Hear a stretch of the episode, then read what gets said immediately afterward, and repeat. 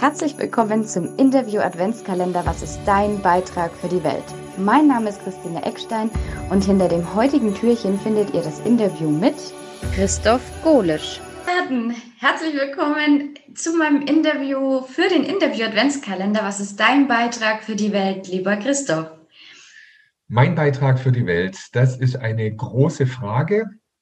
Ich bin immer wieder am Suchen, was mein Beitrag sein könnte. Ich bin von Haus aus ein sehr naturverbundener Mensch und bin in einer Zeit groß gewor geworden, wo wir ähm, alle so, sagen wir, in Anfang 80er Jahre, wo wir alle so eine kollektive Angst hier gehabt haben. Hier in meiner Heimatstadt in Heilbronn waren amerikanische Atomraketen äh, stationiert direkt vor unserer Haustüre.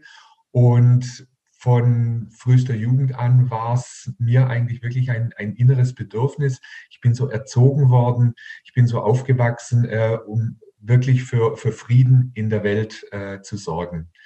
Mir, ich hatte hier äh, unmittelbar vor meiner Haustür äh, die tödlichsten und gefährlichsten Waffen äh, stehen, die sich die Menschheit jemals ausgedacht hat. Und ob das nun eine reale Bedrohung war oder nicht, zu der Zeit war ich so, naja, 14, 15, 16 Jahre alt. Ähm, ob das jetzt eine reale Bedrohung war oder eine reale Angst, das hat keine Rolle gespielt, aber äh, es war so ein Gedanke, der immer da war. Ähm, es könnte passieren, dass uns irgendjemand angreift und dann schlägt es hier bei uns als erstes ein, weil hier stehen diese Dinger halt und äh, dann sind wir alle tot und die Stadt ist weg und äh, das Land ist verwüstet. Äh, das war so ein Bild, was ich seit frühester Jugend mit mir trage und daraus ist sehr früh was entstanden.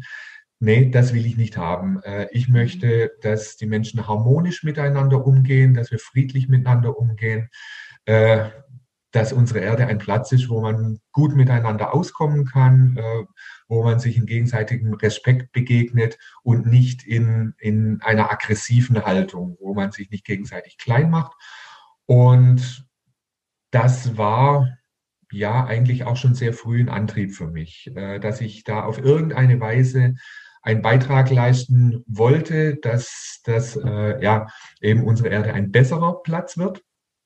Ähm, ich habe viele, viele, viele Jahre verschiedenste Sachen versucht das alles irgendwie so ja, halbgar äh, gemacht, mich in verschiedensten Sachen engagiert mhm. und habe jetzt eben einen Weg gefunden, ja, zuerst über meinen Beruf äh, als Fachkrankenpfleger und jetzt auch äh, in meiner Arbeit als Coach eben auf Menschen in einer bestimmten Art und Weise zuzugehen, weil ich äh, für mich erkannt habe, äh, es bringt überhaupt nichts, ähm, ja, Menschen zu versuchen, etwas überzustülpen und äh, darauf zu vertrauen, dass äh, ja, ich irgendwie jeden Einzelnen davon überzeugt, dass er meine Meinung annimmt, äh, mhm. sondern einfach mit einer Haltung rauszugehen, zu sagen, hey, ich möchte ja möglichst harmonisch mit allen Menschen hier umgehen. Äh, von mir geht keine Aggression aus, von mir geht kein Streit aus.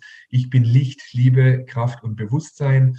Mit dieser Haltung gehe ich auf Menschen zu und versuche dadurch eben andere zu überzeugen, zunächst einmal mit mir respektvoll umzugehen mhm. und dann die Hoffnung zu haben, ja, wenn sie es mit mir hinbekommen, äh, vielleicht bekommen sie es dann auch mit, ihr, mit ihrer Familie, mit ihren Nachbarn, mit ihren nächsten Freunden hin und so dann äh, eine Lawine auszulösen. Das ist, glaube ich, der, der bessere Schritt, den ich tun kann, den ich gehen kann. Cool. Du hast jetzt auch schon gesagt, du hattest einige, also du bist ja mit dieser Grundangst schon mal aufgewachsen. Das finde ich total interessant. Und auch deine Herausforderungen auf dem Weg hast du schon ein bisschen so genannt. Ähm, Gibt es noch spezielle Herausforderungen, wo du sagst, da möchte ich nochmal drauf eingehen und das oder das hat es mir leichter gemacht, ein bestimmter Satz, eine bestimmte Art zu denken, bestimmtes Wissen, was ich mir angeeignet habe. Ähm, ab da gingen für mich viele Sachen ein leichter. Ja, auf jeden Fall. Ähm, interessanterweise ganz viele Sachen, die hilfreich für mich, die heute für mich hilfreich sind, die habe ich schon äh, sehr lang mit mir herumgetragen. Ich bin, der, ich bin in der glücklichen Situation, dass ich sagen darf, ich habe meine Eltern geliebt, meine Eltern haben mich geliebt. Ich bin extrem behütet aufgewachsen. Also wenn ich mir Berichte anhöre von Patienten, die ich betreue, von Klienten, mit denen ich zusammenarbeite, die so aus meiner Generation kommen, die Gewalterfahrung gehabt haben, die misshandelt worden sind, äh, die geschlagen worden sind. Da äh, kann ich immer nur äh, in Dankbarkeit geschwind tief Luft holen und sagen, ich bin glücklich und dankbar, dass ich eine so unbeschwerte äh, Kindheit in Fülle wirklich auch hatte. Also wir, wir haben nicht gehungert, äh, wir hatten ein eigenes Haus schon, schon früh, also das haben viele nicht gehabt. Trotzdem hat es äh, eine ganze Weile gedauert, bis ich erkannt habe, wie eben gewisse Werte weitergegeben werden. Ja, auch meine Eltern, das ist so, so die, äh, die letzte Kriegsgeneration, die da aufgewachsen sind, die sind in einem persönlichen Mangel aufgewachsen und unbewusst haben sie da äh, verschiedene Sachen eben an mich und meine Schwester weitergegeben. Unter anderem eben diese Existenzangst, die dann eben da war. Es gibt immer irgendeine Bedrohung, äh, es gibt immer jemand im Außen, der uns vielleicht ans Leder will äh, und wow, wow, wow, das ist schlimm. Und ähm, ich habe da viele Sätze, Glaubenssätze von meinen Eltern mitbekommen, habe die aber jetzt erst in den, innerhalb der letzten drei, vier, fünf Jahre die wahre Bedeutung dieser Sätze erkannt und konnte dann äh, in eine andere Perspektive äh, heraus rein oder in eine andere Perspektive hineingehen und den Wert dieser äh, Sätze erkennen. Ein Satz, ähm, der mich seit meiner Jugend begleitet und den ich jetzt mit völlig anderen Augen sehe, ist ausgerechnet der eines Revolutionärs, der selber zu den Waffen gegriffen hat, äh, von Che Guevara, dem kubanischen Revolutionär, der den Satz geprägt hat, äh, seien wir realistisch, wagen wir das Unmögliche. Mhm. Was ich so, ja, immer als ein ja, so, so als, als den letzten Grund gesehen habe. Mittlerweile habe ich eine andere Perspektive und sehe diesen Satz als, als eine Herausforderung, als das Entdecken neuer Möglichkeiten und ähm, als eine Variante, ähm, ja, mit seinen eigenen Fähigkeiten umzugehen. Gibt es wirklich etwas, oder sich die Frage zu stellen, gibt es wirklich etwas, das für mich unmöglich ist? Oder sind es nur äußere Umstände, die es mir unmöglich erscheinen lassen? Und ich darf mich dann hinterfragen, was kann ich tun, um es vielleicht doch möglich zu machen mit den mir gegebenen Energien. Das durfte ich lernen innerhalb ja, der letzten fünf Jahre, ähm, um mal Namen zu nennen. Also die, äh, nennen wir es mal, Motivationsveranstaltungen von Damian Richter haben da eine ziemlich entscheidende äh, Rolle gespielt. Ohne die wäre ich heute nicht an dem Punkt, an dem ich äh, jetzt bin. Mhm. Und äh, auch dafür bin ich sehr, sehr dankbar, dass ich da eben im Rahmen dieser Ausbildungen, die ich äh, bei Damian Richter gemacht habe, in der Lage bin, eben diese andere Perspektive einzunehmen und äh, Glaubenssätze, die mich eigentlich schon ja, lange begleiten, die jetzt mal aus einem anderen Blickwinkel zu betrachten, sie anders zu kommunizieren und da eben auch dann mit diesen alten Sätzen äh, einen neuen Beitrag zu leisten, das eben aus mit einer anderen Perspektive diesen Sachen auch eine andere Bedeutung zu geben. Was genau macht dein Coaching aus oder dich sozusagen als Coach? Was macht dich besonders? Wo hebst du dich von den anderen ab? Was sind vielleicht aber auch besondere Interessen von dir, wo irgendwie interessant sind vielleicht? Ich glaube, nein, ich weiß, dass ich als, als Person ähm, eine gewisse Authentizität habe. Ich mache mit meinen Klienten genau das, äh, was ich selbst auch schon gemacht habe, um dahin zu kommen, äh, wo ich jetzt stehe. Ich habe äh, schmerzhafte Prozesse hinter mir, weil ich einfach in bestimmten Dingen sehr eingefahren war und das in einer Position.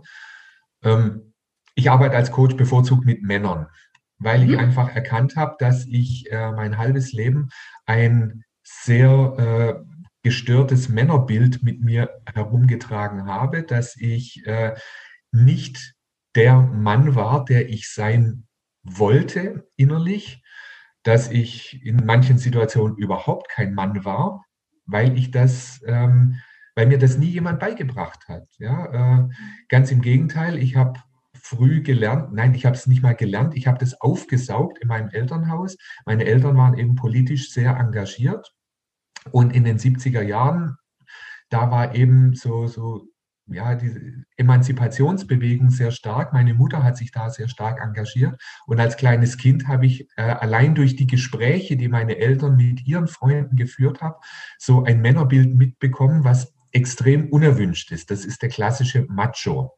Mhm. Ähm, kernige, harte Männer, die hatten immer so den, den das wurde immer so aufgezeichnet, äh, das sind potenzielle Frauenunterdrücker. Ja, die halten Frauen klein, äh, die, die unterdrücken sie, äh, eventuell wird auch Gewalt angewendet. Also äh, ein so der klassische Macho, der lose Sprüche Frauen gegenüber dran hat, das war der Unsympath schlechthin. Und es wurde mir nie direkt so gesagt, aber es ist bei mir so angekommen, du willst niemals ein Macho sein.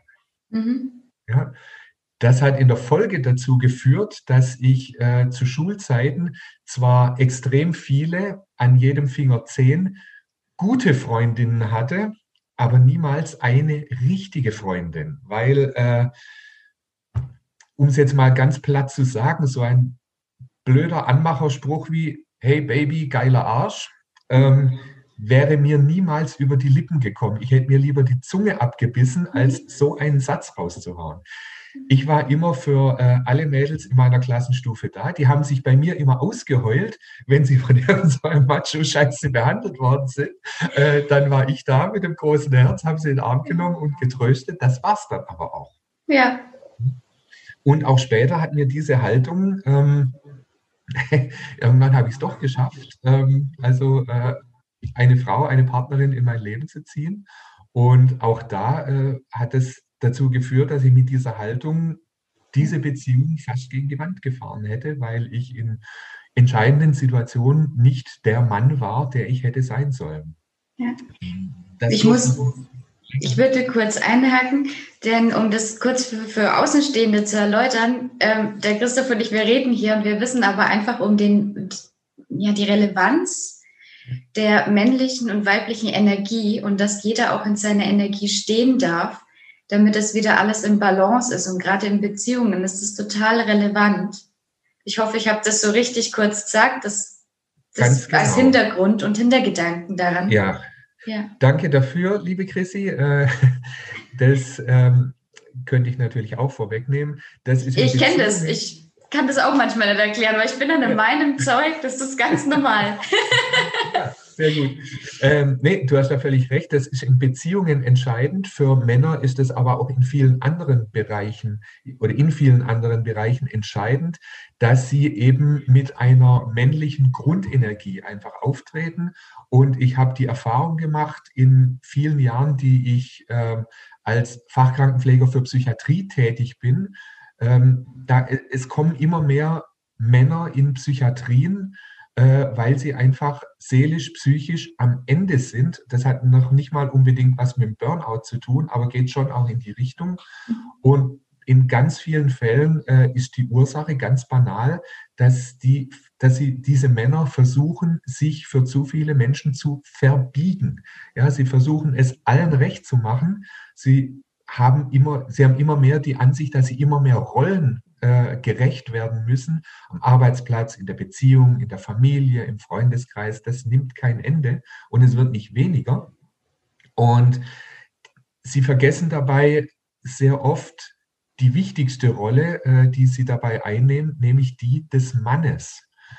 Und ja, das führt dazu, dass sie in immer mehr Rollen so vor sich hin eiern, ähm, alles versuchen, allem gerecht zu werden, dabei aber nichts mehr richtig machen, mhm. keine Haltung mehr zu der Sache, zu sich selbst auch äh, einnehmen, um aus dieser Haltung raus eine Sache anzugehen.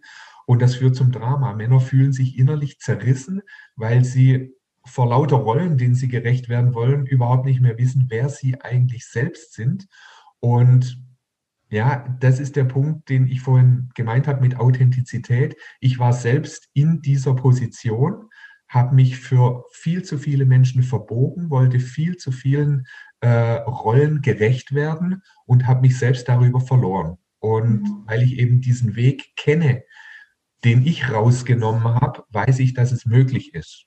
Und genau da möchte ich eben ähm, ja, den Menschen um mich herum, bevorzugt eben Männern, äh, zur Hand gehen und darf sagen, ich bin da äh, der Experte drin, weil ich diesen Weg selber schon gegangen bin. Ich weiß, es funktioniert, ich weiß, wie es funktioniert. Und äh, wenn es Menschen da draußen gibt, die in auch dieser Situation sind, dass sie sich nicht mehr ihrer selbst bewusst sind, dann kann ich ihnen anbieten, hey, ich weiß ganz genau, wie du dich fühlst. Ich bin diesen Weg schon gegangen. Wenn du Lust hast, mit mir zusammenzuarbeiten, ich kann dir da äh, ein paar Tricks zeigen, die mir geholfen haben. Und wenn es mir geholfen hat, kann, dann kann es dir auch helfen. Genau so ist es. Mega schön. Danke, dass du diesen Part von dir jetzt auch so, so ausführlich und so ehrlich und offen dargestellt hast. Ähm, gut ab. Sehr, sehr cool. Ja. Ähm, die zwei Fragen haben wir noch. Und zwar die, die erste der letzten beiden Fragen wäre, ähm, was ist dein Warum? Was lässt dich jeden Tag aufstehen und motiviert weitermachen? Ah, was, da wird es jetzt philosophisch. Ähm, wow. Was ist mein Warum, was mich aus, äh, aufstehen lässt jeden Morgen? Ich glaube an das Gute im Menschen.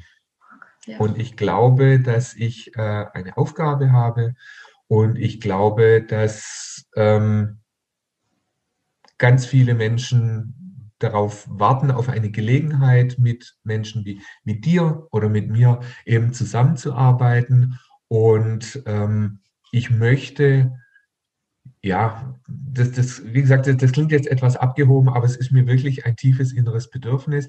Äh, ich möchte meinen Beitrag dazu leisten, nach wie vor diese Welt zu einem etwas besseren Ort zu machen, als es am Tag vorher war, als ich mich ins Bett gelegt habe. Ich glaube, dass ich das kann, äh, in ganz, ganz kleinen Schritten, dass am Ende aber äh, dabei etwas Großes entstehen kann das ist mein Antrieb. Und das macht mir Spaß und das lässt mich auch morgens aus dem Bett hüpfen. Sehr cool. Wow, vielen Dank.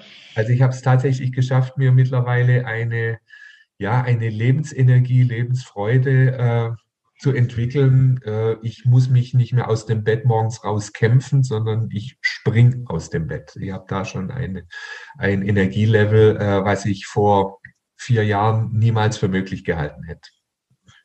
Da musste ich meinen Wecker auch noch erschlagen. ja, äh, ja, das kannte ich auch noch. Das, das war bei mir auch am Start hier, war so, dass ich gesagt habe, boah, nee, jetzt wieder aufstehen, bitte nicht, bitte nicht, lasst mich einfach liegen, ich will nicht. Und jetzt denke ich mir, Gott, was für ein Geschenk, ich habe einen neuen Tag, in dem ich was machen, erschaffen kann, irgendwas nach außen tragen kann, ja. selber wachsen ist, darf. Genau. Und es ist immer unsere eigene Entscheidung. Wenn wir morgens aufwachen, fühlen wir noch nicht. Äh, also unser, die Erfahrung, die ich gemacht habe, auch im Rahmen äh, meiner psychiatrischen Tätigkeit, äh, wenn wir morgens aufwachen, aus einem todesähnlichen Zustand, unbewussten Zustand, dann fühlen wir noch nicht. Wir denken aber. Mhm. Das funktioniert sofort und es ist immer meine Entscheidung, ob ich aufwache und mein erster Gedanke ist, oh Gott, nein. nicht schon wieder, das kann doch wohl nicht wahr sein. Scheiße, jetzt muss ich schon wieder raus. Oder ob ich sage, hey, ein neuer Tag, super, was willst du mir geben, dass ich heute nicht bewältigen kann? Ich bin gespannt. Los, her damit. Das ist ein Gedanke. Und ich entscheide, welchen von beiden Gedanken ich äh, morgens, wenn ich die Augen aufmache, aussende. Und meine Entscheidung ist ganz klar.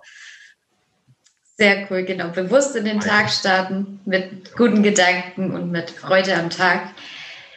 Allerletzte Frage. Ich glaube, du hast, du hast es auch wirklich schon zum Teil beantwortet. Ich frage nochmal ganz konkret nach. Wenn alles möglich wäre, was wäre dein Wunsch für die Welt? Vielleicht in ein, zwei Sätzen.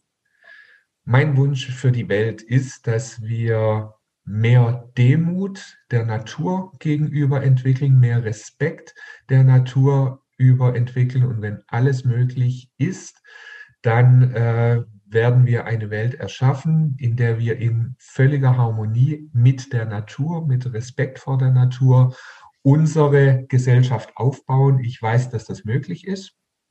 Und äh, das ist auch eben äh, mein großer Antrieb. Ich bin, wie gesagt, sehr naturverbunden.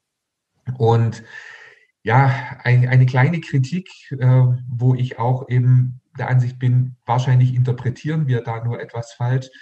Irgendwo in der Bibel steht was von, äh, dass der Mensch sich die Erde untertan machen soll.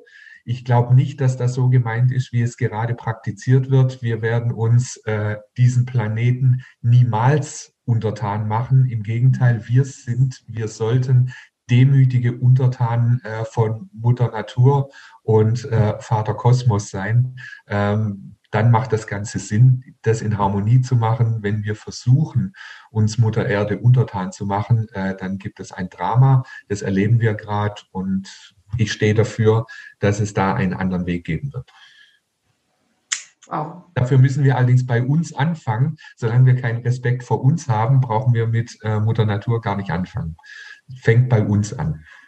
Richtig, richtig. Wow, mega schön. Vielen lieben Dank für das tolle Interview, lieber Christoph. Natürlich ähm, wird hinten ran alles verlinkt, was es, wo wir dich finden, wo wir Infos über dich bekommen, dir folgen können und so weiter. Schön, dass ich dabei sein durfte.